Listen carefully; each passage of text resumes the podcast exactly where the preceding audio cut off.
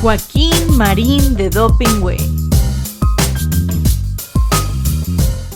Joaquín, Marín, de Do. Pingüe, ¿cómo estás, Carlitos querido? Muy bien, Joaquín, viéndote. Bien. con ese look. Salud. No sé si te rasuraste o te bañaste. Trato de recordar la persona con la que aquí todos los viernes platico. Oye, te ves bien. ¿Sí? Sí, te sienta bien. Y déjame felicitarte porque este hombre sacrificó barba y bigote pues para reunir dinero que sirva para pues para apoyar a los niños con cáncer en esta agrupación Nariz Roja se Así llama. es, sí, sí. Y te habías propuesto creo que 50 mil pesos y reunieron más de 2 millones. Estoy sorprendido, nunca me lo imaginé, Carlos. Jamás la generosidad de la gente para apoyar a las niñas y niños que en los momentos estelares de la 4T carecen de medicamentos oncológicos. Le voy a dar un dato. El miércoles, el día que me rasuré, vamos a ver cómo me rasuré.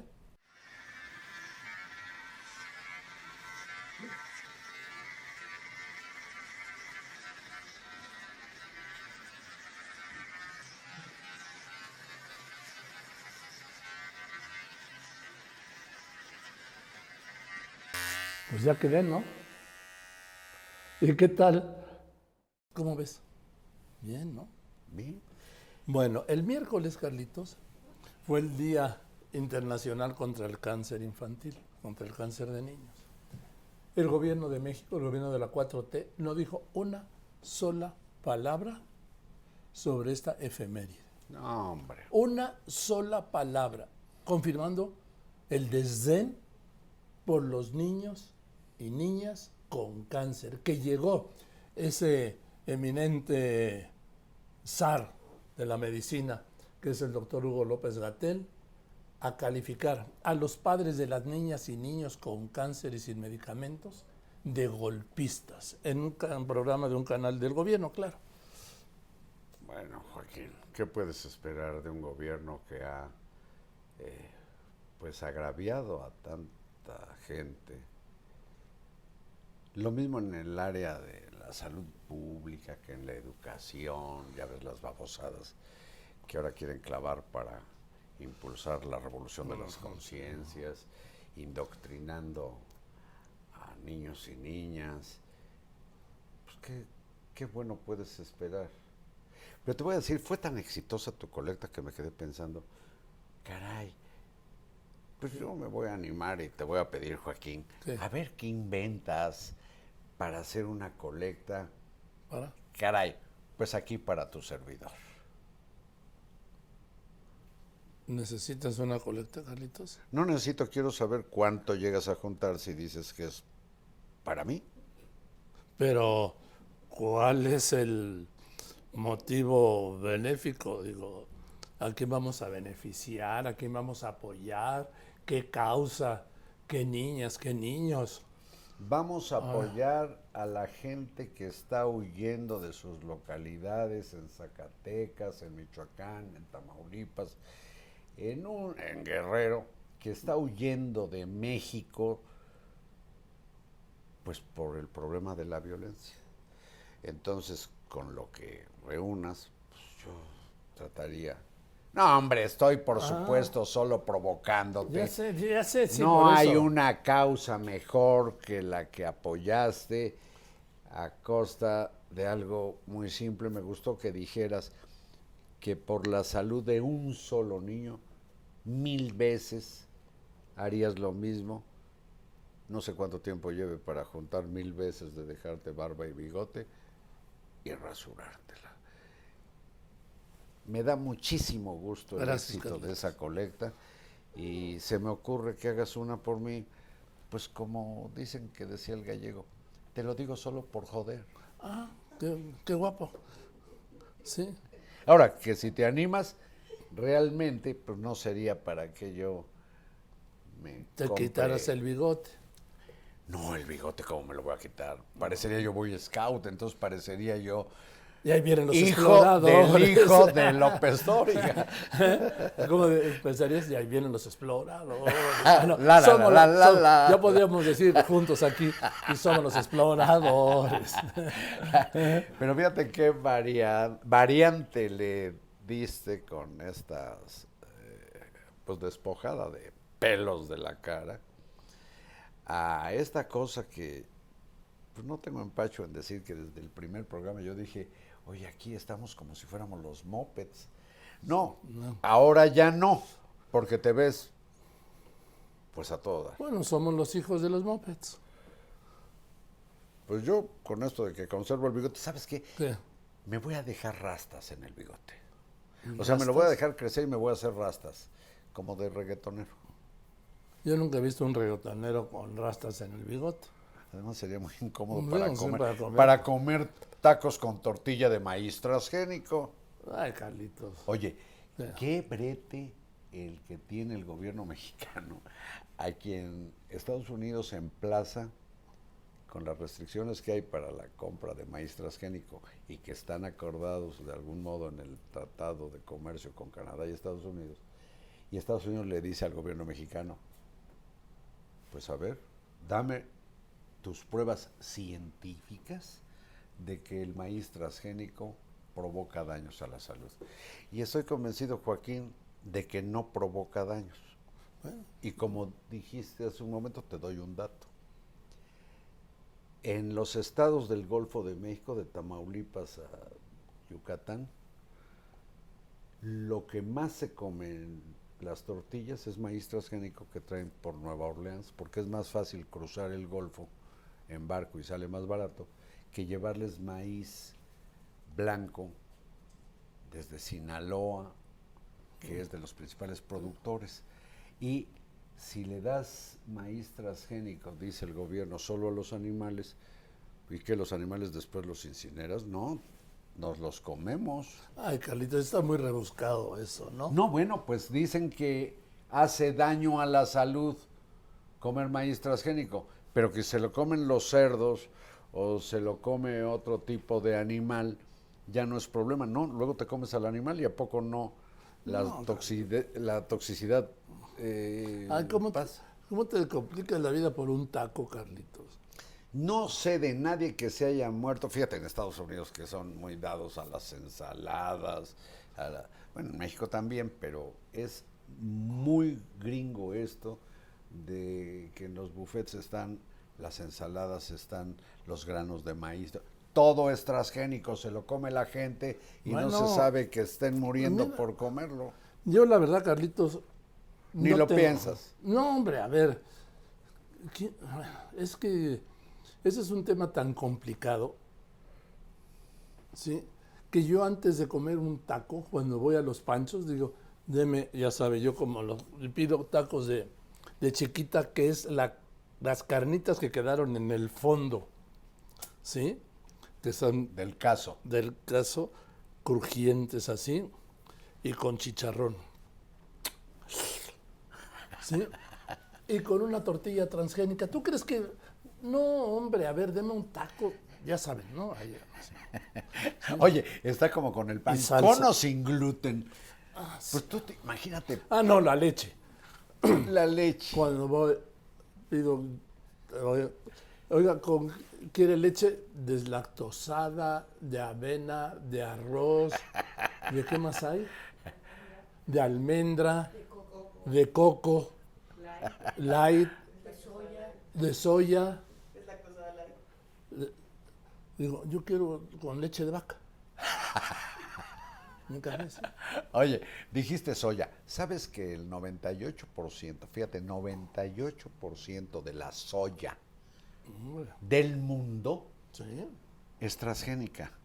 ¿Y qué pasa con toda la gente que ha comido, digamos, comida oriental, sobre todo japonesa o china, y eh, pues baña de soya su- sus, sus bocadillos?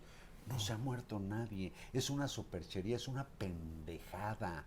Y se refugia la lógica de la 4T en eh, crear la ilusión del maíz original. El maíz original, que por cierto es de Tehuacán, Puebla, se aprendió a cultivar y a hacer eh, experimentos que hicieron que finalmente el maíz ya se consume en todo el mundo. Entonces aquí un culto al maíz original, ya hablan, hablan de los pueblos originarios, una sarta de babosadas para impedir que la gente coma y de manera más barata productos transgénicos. Ah, Bueno, oye, ¿ya acabaste de disertar sobre los transgénicos y todo esto? Bueno, porque me tienes entre fascinado Es que es un temazo. y somnoliento. Oh, que la canción. No, bueno, pues pon un tema que nos anime más. ¿Qué te parece ¿Qué? si lo que ibas a hacer es injuriarme? No, no, no, no, jamás he Pues pensado. la libras porque no se aprobó la estúpida propuesta de una tonta legisladora de Morena que para castigar con mayores multas a quien se meta con el presidente de la República. a quien lo injurie. Y yo pregunté, ¿y quién va a decidir que es una injuria? ¿Y cuántas multas tendría que pagar el presidente de la República por las que se revienta todas las machanas? No, él no, porque él tiene fuero. No, no, pero... Él tiene fuero y tiene Palacio Nacional. Ay, mamá. Sí. Ay, mamá, pero tiene la coartada de que, de que su salario es el tope, sí, pero súmale la infraestructura. ¿Cuánto costará? Pues más que la fortuna que le atribuyen a García Luna. No, no, no. Oye, ¿cuánto te cuesta la renta de un palacio? Esa es una. Dos, ¿cuánto te cuesta el pago de, de, de- de- de- caray, como de 300 mil elementos de las Fuerzas Armadas para cuidar? No, no, no lo ¿Cuánto te cuesta? 300 mil No, sí. elementos, no. Permíteme. No, es hombre. que como comandante lo protege una escolta militar que era el antiguo Estado Mayor, para que Sí. no hacemos bolas, pero detrás pues está el ejército mexicano eh, y la Marina Armada y ahora la Guardia Nacional. Todo eso cuesta dinero. Sí, sí, pero no, no, no. A ver. Y el- a ver, mira, el presidente obviamente que lo cuida el ejército. Y no solo en Palacio Nacional. Todos sus desplazamientos son cubiertos por elementos del ejército, tanto en la Ciudad de México como en provincia. Por eso, ¿y cuántos elementos tiene el ejército? Pero no son los 300 mil que dices, Carlos. A donde Es se un- mueva es el ejército es- que tiene 300, con las Marina son como 300 mil. A ver, hay un cuerpo especial de protección al presidente López Obrador, que no es la ayudantía, que son elementos del ejército, que luego los ves porque, pues ya ves que los peluquean muy parecidos, ¿no? Pero no, López Pero- Obrador dice que quien lo cuida es el pueblo. No, pero bueno, el, ej- el ejército es pueblo, pueblo vestido de verde. Pueblo uniformado. Ah, ¿qué tal? sí? ¿Eh? Entonces, no, Jalitos. Mira, el tema este de la diputada te retrata lo que es el poder del presidente de la República, que no ha habido, un- que yo recuerde, tú y yo empezamos a trabajar cuando era de reporteros, cuando era presidente Díaz Ordaz. Sí. Han pasado 10 presidentes. No, nadie, nadie como este. Nadie ha tenido el poder que tiene el, presidente López Obrador. Ningún presidente. Sí, esta es presidencia imperial, no pendejadas. No, no, no, no. Entonces, sale la diputada con esta. Además, esta ley de imprenta fue abrogada en 2020 por el mismo, los mismos Moren- de Morena, ¿sí? Pero ahora viene con la reforma. Una ley de imprenta que venía desde antes de la Constitución. Sí, exactamente. Y entonces propone aumentar la multa a 4.125 pesos, algo así, a quien injuria al presidente y a los secretarios y a la jefa de gobierno. ¿eh? Pero no habla de los injuriados por el No, presidente, no, los diputados no, y la jefa de no. gobierno. Entonces, en comisiones la mayoría de Morena lo aprueba. Sí. Y que viene la, la reacción, ¿sí? Del propio presidente, ¿eh? No, pero antes del presidente, en lo que ocurrió de la mañana a la siguiente mañanera, Carlitos, bueno, yo creo que nunca han injuriado más al presidente en sus cuatro años y eh, dos meses, casi tres meses de gobierno. en la lógica de sería- cuánto me cuesta. Porque hay una vieja discusión en la filosofía del derecho sobre el concepto de las multas. Ay, filosofía del derecho. Sí. Híjole, yo al rato empiezo con Heráclito, ¿eh? Bueno, pero permíteme, me vas a entender muy bien, Espero. te va a gustar. Que dice que hay una discusión sobre las, las multas. Porque dice, se multa con 4.100 pesos al que injuria el presidente. ¿Ah, sí? Ahí van 41 mil pesos porque lo voy a injuriar 10 veces. O sea, que la prohibición es para la gente pobre, no para la gente pudiente. Y Es que que- entonces justifica, tú pagas e injurias. Tienes toda la razón. ¿sí? Entonces, Es- Carlitos, es absurdo. Es para afectar a la gente pobre y yo no sé dónde queda el lema este demagógico de primero los pobres. Ya lo ha dicho el Pues presidente. por lo pronto para pagar multas. El presidente hizo primero los pobres, ¿por qué? Porque ha dicho que lo del... Que a la hora que se programas- les necesite Los son los que programas votan. sociales a los pobres responden a una estrategia política. Pero fíjate, con Y además ha aumentado 4 millones el número de pobres, Carlitos. Que estaban en la clase media. No, de, la, de, de pobreza a pobreza extrema, 2 millones 100 mil. Y de clase media a pobreza, 1 millón 800 mil. Primero los pobres. Pero estaba yo con esto de la, de la injuria. Ah, oye, a esos que clase medieros que cayeron en, en la pobreza, pues eso les pasa por aspiracionistas. Y, y por la falta de apoyos del Estado mexicano, del gobierno mexicano. Entonces, la injuria. Entonces, al día siguiente el presidente dice, le pregunta sobre esto, no, yo no estoy de acuerdo. Por cierto, la víspera había dicho Ricardo Monreal, si se aprueba en el Senado, en la Cámara de Diputados, no pasará en el Senado. Y al día siguiente el presidente dice, si lo aprueban, lo veto. E inmediatamente después Ignacio Mier, el presidente de la Junta de Coordinación Política y coordinador de la bancada de Morena, dijo, no, eso no va a pasar. Pues ya había pasado en comisiones. ¿Y quién lo aprobó? ¿Quién le dio la mayoría? Los diputados de su bancada, de Morena. ¿Sabes? Esto revela... esto revela lo de siempre, Carlitos. Aprueban sin leer. No, y una capacidad de arrastre, pues como de gusanos. ¿no? Ahí van, ahí van, ahí van, arrastrando. ¿Sabes lo que le dijo un gusano a otro? No sé. no. Qué vida tan arrastrada.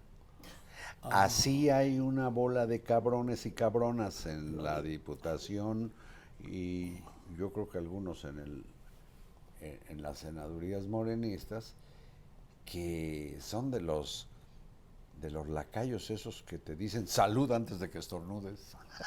Oye, Carlitos, yo creo que le debes una disculpa.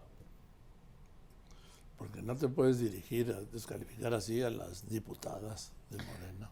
Yo estoy diciendo que entre ellas hay unas cabroncitas, como entre ellos hay unos cabroncitos que no merecen estar en un poder donde imagínate de lo que se encargan es de, de elaborar las leyes a las que nos debemos atener todos los mexicanos. ¿Cómo chingado no lo voy a decir? No me tengo que disculpar, desde luego. Bueno, entonces, ok. Y les dije, Si te vas a poner así conmigo, pues ok, antes de que caiga yo en esa categoría. tú a veces eres un cabrón. Y cabrón no implica otra cosa más que, ¿Qué? fíjate, A ver. las acepciones. Normalmente se usa como alguien como con mucho brío o con mucho carácter, no sé. Dicen, este es un cabrón.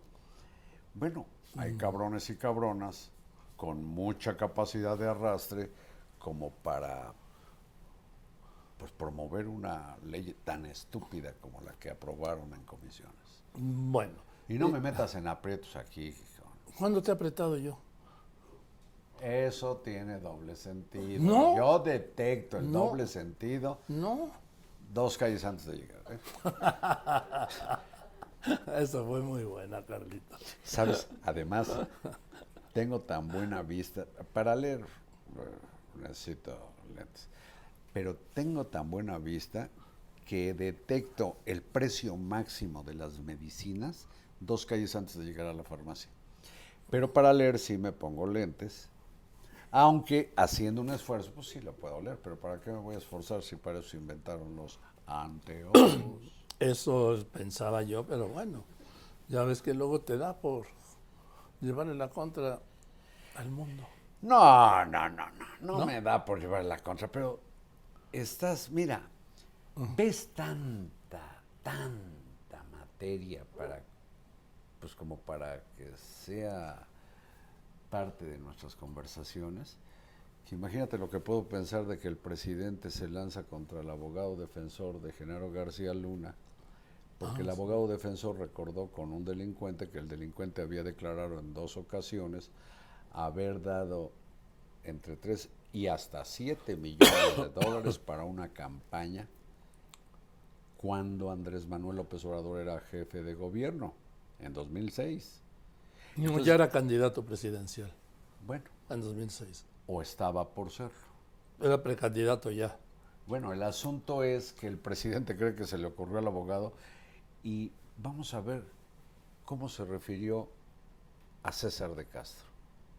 Estoy viendo si es posible que yo presente una denuncia por daño moral en contra del abogado de García Luna y de quienes resultan responsables. En Estados Unidos. Estoy viendo si es posible hacerlo porque eh, no es Andrés Manuel, es el presidente de México.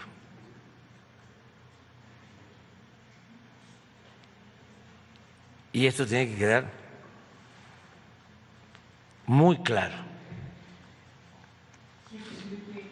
Y este y de una vez les comento que como no tengo dinero para pagar a un abogado,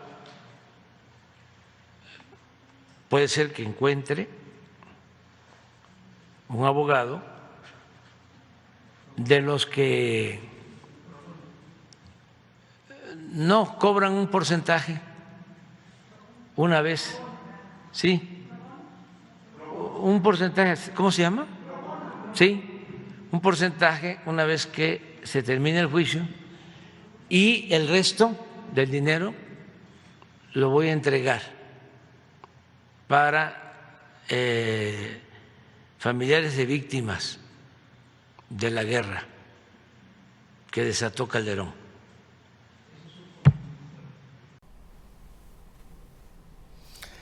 Y No, no, ayer sale con pues con la insensatez de que de que con suerte le entabla una demanda. por daño moral. ¿Sabes cuál es el riesgo de eso, Carlos? Que está en todo su derecho el presidente de presentar una demanda de daño social. Pero sería De- contra el delincuente que dijo Sí. eso. Bueno, pero él habló del abogado. ¿Sabes por qué es un... Bueno, el riesgo que tiene, no voy a hablar de error. ¿Qué tal si cita una corte de Estados Unidos al presidente de México que se presenta a declarar dentro de ese proceso que él inició, que él iniciaría? A que demuestre que es falsario el abogado, que lo único que hizo fue citar No. lo dicho por el rey No, Zambada. pero a ver, yo voy a esto. No, pero lo Un digo en beneficio de la así, audiencia para que entienda Un a qué presidente de México sujeto a un juez de Estados Unidos. ¿Te imaginas el riesgo que es eso? Primero porque un presidente de México no se puede someter ante ningún tribunal em, extranjero. Segundo, porque estando ahí, Carlos, ¿sabes cuál es el riesgo? que se les ocurra abrir este caso o mencionar esto o agregar esto.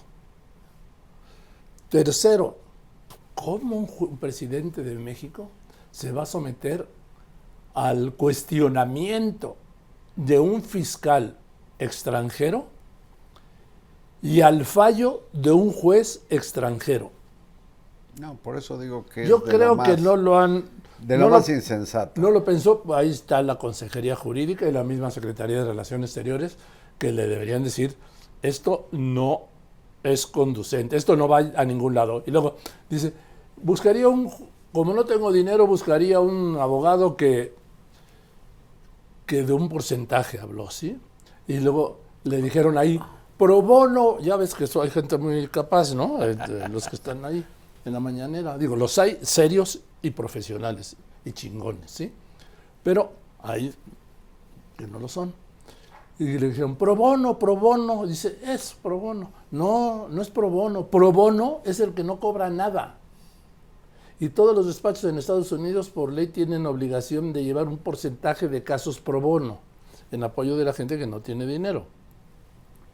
Pero aquí el porcentaje no es pro bono. Y ya dijo hasta dónde va, a qué va a dedicar, a destinar el dinero que gane por la indemnización, porque va a ganar el juicio. Pero fíjate qué injusto. Es un error, presidente, es un error. Pero, Pero, qué injusto. Y tú imagínate, litigándose esto en algún, en algún tribunal gringo, cuando el acusado, que sería el abogado César de Castro, diga, oiga, usted me demanda a mí, pero mire, y entonces sí pasa la transcripción completa de lo que dijo el Mayo Zambada en 2012, en 2013, el 15 de enero de 2019 en el juicio del Chapo, donde desglosa mejor lo que yo juzgo patraña de haber entregado, a veces dice tres, en otra ocasión dijo siete millones de dólares para la campaña de Andrés Manuel López Obrador. Pues eso dijo este cabrón, como dijo que había sobornado, por cierto, a García Luna, el abogado, que es un abogado que tuvo que hacer la defensa de García Luna porque se lo ordenó el juez.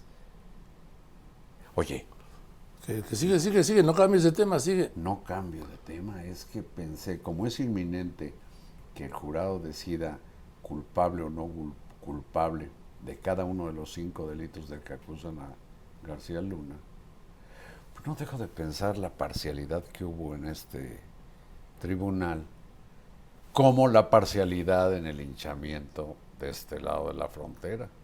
Pero fíjate qué hizo César de Castro en su último alegato sumó lo que los delincuentes, asesinos confesos, narcotraficantes confesos, dijeron que le daban al exsecretario mexicano de Seguridad Pública.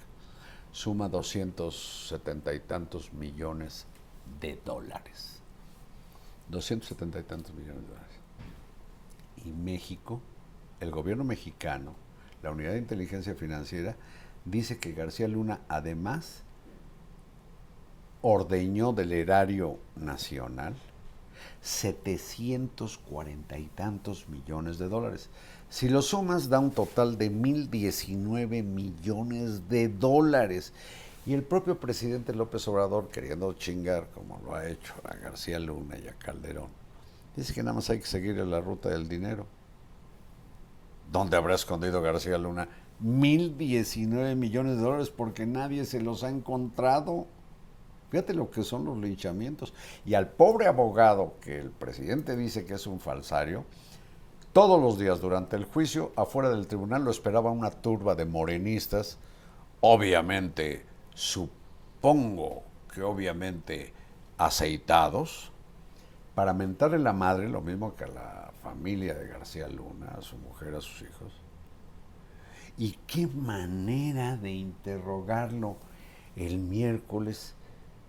Vamos a ver, porque verán las preguntas de falsos periodistas que en realidad trabajan de Kleenex del presidente de México. No, antes de abogado, ¿no se va a disculpar con el presidente de México por sus dichos ayer con el rey Zambada? Yo no sé qué, qué está diciendo. Did you lie? Usted lo mencionó en la corte. Did you lie about the president of Mexico? I didn't testify in court. ¿Usted mintió en la I- corte? I asked a question based on information I have received. That's all I did. Where did you get that information? Where do you think I get my information from when I ask questions? Con todo respeto, que no se detenga que mirar pareciera que confirma que está mintiendo. ¿Que quién está mintiendo? Usted mintió sobre el presidente López Obrador. Dice el presidente. Bye. Have a good night. Mira cómo lo trataron. A mí no me llama la atención y me asusta cómo lo trataron. Pero a él quizás sí. Oye, de Ay, todas maneras, tampoco, ¿viste lo que dijo? Y A mí, puede decir lo que quiera. Sí, dice, el "No me presidente de México diga". y el presidente de Estados Unidos, dijo, ¿sí? Sí, sí, sí. ¿Sí? Yo vivo aquí. Él en lo suyo. Oye, y el, y el, y el, el, pues el pinche juez Brian Cogan, el mismo que juzgó al Chapo, al Chapo le permitió pagar con dinero mal habido, dinero de sangre, abogados muy, muy célebres por haber defendido, entre otros, a, ¿cómo se llama? Stanley Gigon, ¿Sí? al Mochomo, un hermano de los hermanos Beltrán Leiva, a, Los mafiosos. a mafiosos de ascendencia italiana y de otras nacionalidades en Estados Unidos, y le permitió al Chapo Guzmán pagar, escogió los mejores despachos defensores de delincuentes, y a García Luna que le congela, la- otro juez le congeló la cuenta, y lo que se determinó fue que Bueno. fuera el despacho que encabeza César de Castro, pagado por el gobierno gringo, el que llevara la defensa de oficio. Pero mira, bajo cualquier hipótesis, aun si lo declararan inocente a García Luna, que lo dudo, lo dudo, ese juicio fue injusto desde, desde endenantes, desde un principio, desde mi punto de vista. Ya estás como el presidente, que importa más la justicia que la ley. Es que es muy debatible que allá se aplique la ley, te voy a decir por qué. Porque queda a criterio de 12 personas que alguno, pues quizás es profesor de escuela, otra médica o enfermero, eh, no sé qué tipo de actividades que no son abogados, por lo que escucharon decidir culpable o inocente. Eso Bueno, pero es legal en cuanto que está estructurado así. Así es. Pero si todos los dados están cargados para favorecer la acusación, yo creo que es esencialmente injusto. Yo creo que sí hay una diferencia entre lo legal y lo justo justo. Entendiendo que en los asuntos públicos la justicia es la que se atiene a lo que dice la ley. Exactamente. Ahora, Carlos, no has dicho nada del Águila Azteca. Sí, que El hoy águila azteca a un mandatario, yo creo que un tiranuelo, no, no es un mandatario. bueno, un dictador. Pues te voy a decir por qué no es un mandatario. Bueno, el presidente de Cuba. Es el que responde al mandato de un pueblo. Gracias por el breviario. ¿Sí? ¿Eso quiere decir? Claro, y el pueblo es el mandante, por Ya. eso él es el mandatario, y por eso le ponen aquí, le dicen, el primer mandatario de la nación. Bueno, el caso es a quien virtualmente es el, No, virtualmente machuchón, no. pues, de no, Cuba. virtualmente no. un sujeto Realmente. que en las protestas de 2021 en varias ciudades cubanas hizo un llamado, comillas, a combatir a los manifestantes. Llamado al pueblo para madrear al pueblo. A ese cabrón le otorgan la máxima distinción del gobierno mexicano. Y yo digo, lo escribí el otro día, lo publiqué. Pues a este paso, ¿por qué no? Hay una medalla equivalente al Águila Azteca, que es la medalla Hidalgo, Sí. por cierto, para personal sanitario. Pues al rato le dan la Hidalgo. ¿Qué te parece a Daniel Ortega? ¿Qué El de tal? Nicaragua, ¿Qué tal este sátrapa? a cuyo régimen persecutor de opositores, el gobierno mexicano se abstiene de condenar. Ah, bueno, viste que arrebató la nacionalidad, A 222 Sí. personas. expropió sus bienes y canceló sus derechos políticos de por vida. Ellos pudieron viajar a Estados Unidos y son apátridas. Gracias a la intervención de España, perdón, presidente, que les va a dar nacionalidad para que no sean justamente apátridas, porque O parias. Pues sí, para que cuando queda sin nacionalidad por un decreto presidencial, que es de lo más ruin que hay, porque nadie te puede arrebatar la nacionalidad, ¿sí? a menos que caigas en algún, en el caso de México, en alguno de los supuestos muy claros y definidos que dice la Constitución sobre pérdida de la nacionalidad. por ejemplo, prestar servicios a otro gobierno. Voy y entonces el obispo, el obispo Rolando Álvarez. De Matagualpa. Ah, fíjate, de Matagualpa. Lo condenan a 26 años y algunos meses de pilón porque él dijo, ni madres, a mí no me expulsas, pendejo. Sí. Yo me quedo en mi país. Eso dijo el obispo. Ah, sí, pues entonces lo juzgan eh, ipso facto y lo condenan a 26 años y meses a prisión. Eso le pasó Y obispo. yo entrevisté el otro día al secretario general de la Conferencia del Episcopado Mexicano. El Episcopado es Mexicano. el arzobispo de, de, de Morelos, ¿no? Sí, de Cuernavaca, sí. El obispo es- de Cuernavaca. Y fue muy duro. Y le pregunté, ¿y por qué el Papa fue tan suave? Y Es que el Papa debe cuidar a los católicos de Nicaragua. Yo, no sé, Yo creo que sí sé, te voy a decir. dime, Mira. ilumíname.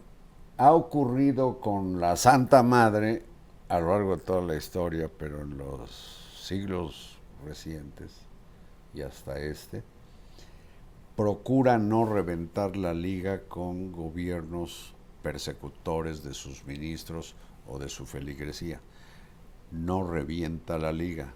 Recuerda que la diplomacia prácticamente fue inventada por el Vaticano y conceptos como el asilo nacieron por el refugio en los templos católicos.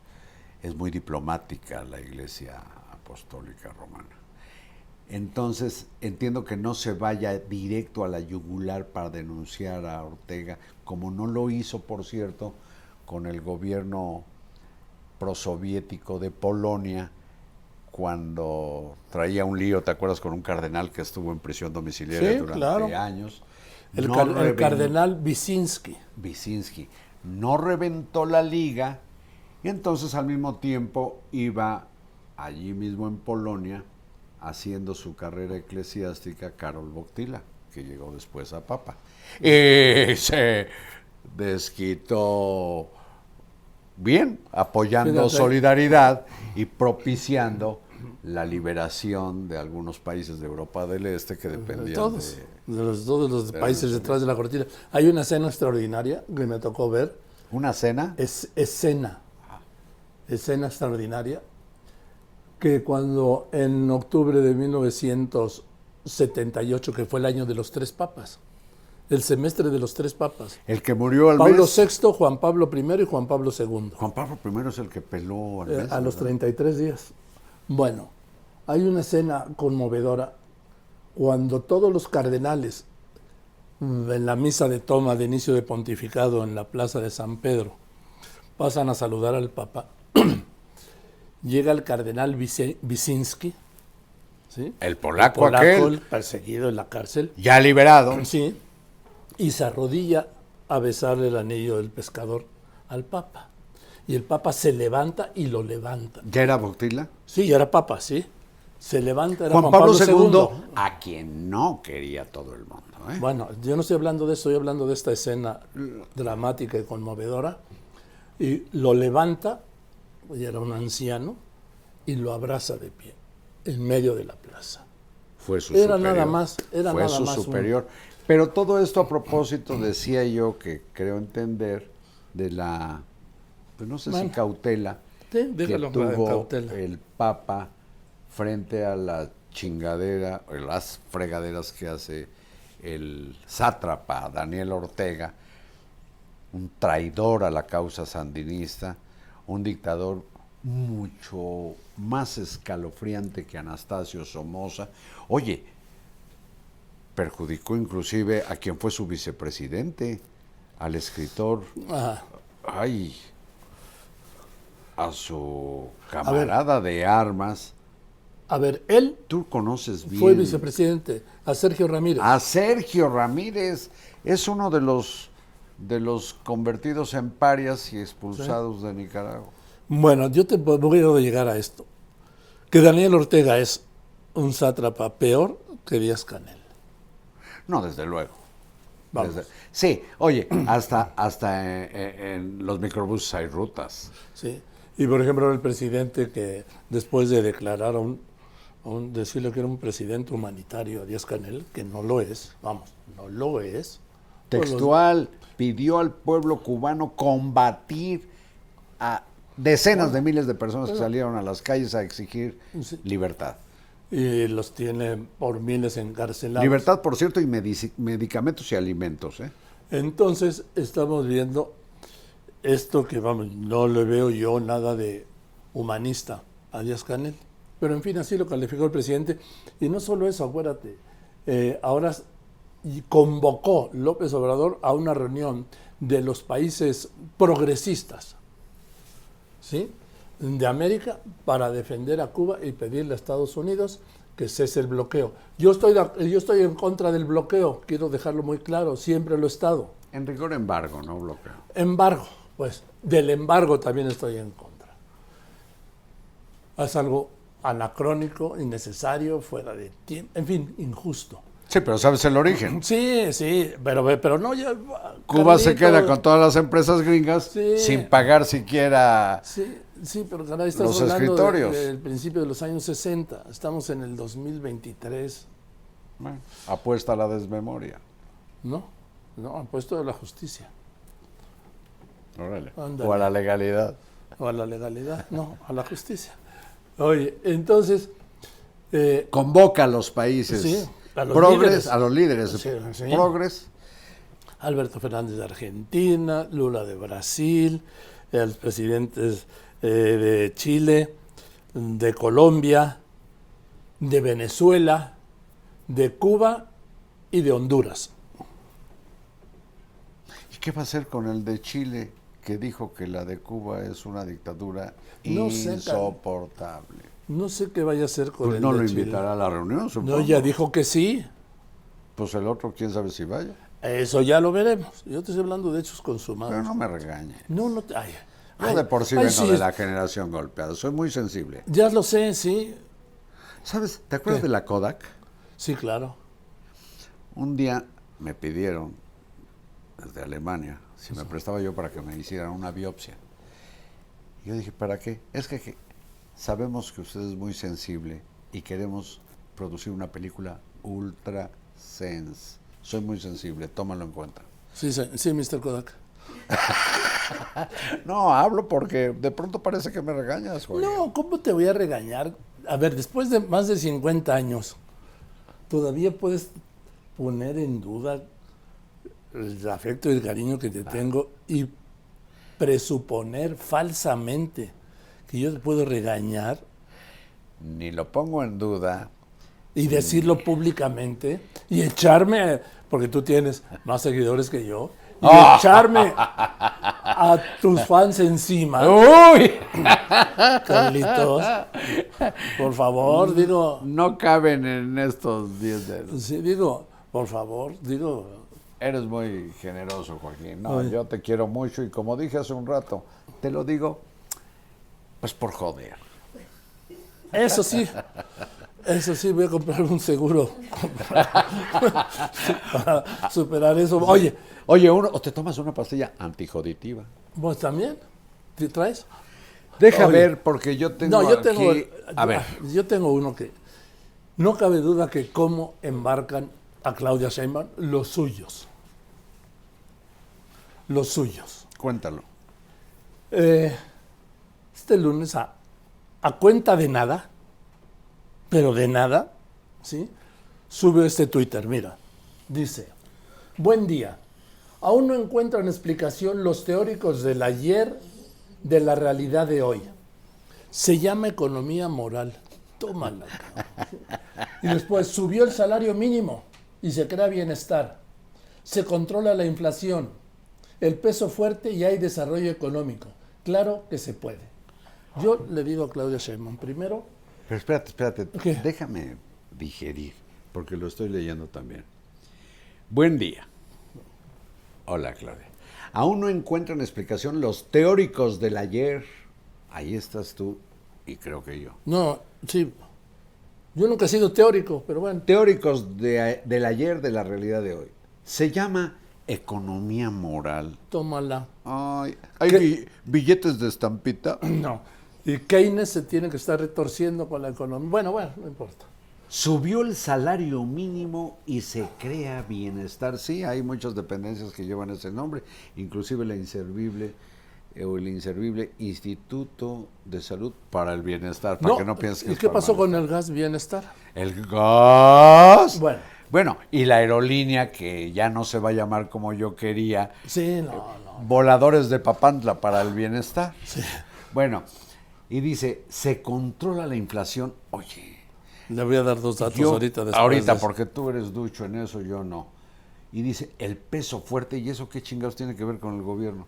Dice, y hay desarrollo económico. Hasta yo sé que no, que no hay desarrollo. Eso que, eh, para quien debe entender esto, es el desarrollo económico. Eso es lo que menos ha ocurrido en México. A ver, estamos, no se han superado los niveles de crecimiento de 2018. En Como más, lo de dejó cuatro, Peña Nieto. en más de cuatro años de gobierno. Sí, cruzó la pandemia. ¿Estamos mejor Pero- o peor en desarrollo económico que, Estamos por debajo del crecimiento que dejó Peña Nieto? de 2018, así es. Bueno. Ahora, ¿El peso fuerte qué? el peso fuerte se deriva primero de un dólar débil en el mundo y segundo del incremento en las tasas del Banco de México que ya están en niveles que no vistos en más de 20 años en 11%. Banco de México, que es una entidad independiente, Independiente, del Estado sí. mexicano, con la que el gobierno no tiene nada que ver. Ahora. ¿Y qué con esto de que la inflación Sí. está controlada? Se lo voy a decir, Claudia. Por eso te digo que te clavaron, ¿sí? Te engañaron. Ella dice se controló la inflación. Pues es mentira. A ver, Mira, Carlos. El presidente López Obrador el 19 de diciembre dijo no habrá cuesta de enero. Y lo repitió. Pasó enero, la inflación crece 0.66% y vivimos los mexicanos la peor cuesta de enero en 22 años. Pues no, que no iba a haber cuesta de enero. pues la señora dice que está controlada. Ahí voy con lo de la, de la inflación. Este crecimiento en enero del punto 66% de la inflación, el mayor en 22 años, Carlos, llevó la inflación anualizada a 7.91, 7.91%, superior a la inflación anualizada del año pasado de 7.82%. Y esto, déjame agregar dos factores más, porque dice se controla la inflación, que es mentira. La inflación subyacente de la que no hace alusión Claudia Sheinbaum, esa es la importante, esa es la del bolsillo, Carlos. Esa representa el aumento en los precios. Está todavía por encima de la inflación, está en 8.45%. No, mira cómo está el huevo y cómo está la tortilla. Y datos que me confirmó Valeria Moy, directora del Instituto Mexicano Gran de Competitividad, gran Experta, personaje, sí. me dijo que, uno, el incremento en los alimentos es del 14% promedio. Y el incremento en los productos agropecuarios es del 10%. Entonces, estimada Claudia, ¿cómo que se controla la inflación? ¿Quién te clavó con eso, Claudia? ¿Quién dice, te engañó con eso, Claudia? pues dice eso y que hay desarrollo económico. Hay desarrollo económico, no hay crecimiento económico. Pero mira, no habían dicho ¿Qué? Y repetido lo que tanto proclama López Obrador, aquello de no mentir. Bueno, dicen no mentir, no robar, no traicionar. Pero si en este caso son mentiras, pues faltan a la primera ley de Newton, no Sí, mentir. Yo creo que, mira, eso no lo escribió Claudia. Bueno, Pero ya lo firma. ella. Sí, sí. Lo que yo digo es que, pues tiene que revisar quién la está clavando dentro de su equipo, Carlos. ¿Tú en tu equipo tienes quien firma por ti? No. Yo creo que eso de las firmas por alguien es como encargarle a alguien que vaya a hacer pis por ti, pues no se puede. No puede nadie mandar al excusado, a nadie de, ¿no? Oye, por favor, haz por mí, firma por mí. Cuidado, doctora, que no la embarquen por lo que le escucho a Joaquín. Sí. Hay que checar sus otros datos. Vámonos, Carlitos. ¿Ya? ¿Sí? ¿Tengo que ir al programa de radio? Pues bebé Joaquín. Marín, de Doping Way. Gracias, Carlitos querido. Aquí nos vimos, aquí nos veremos la semana próxima en Joaquín Marín, de Do. Pingüe. Y recuerde que están todas mis plataformas a la hora que usted quiera, ¿sí? En cualquier momento. Gracias y buenas tardes. Joaquín Marín de Doping Way.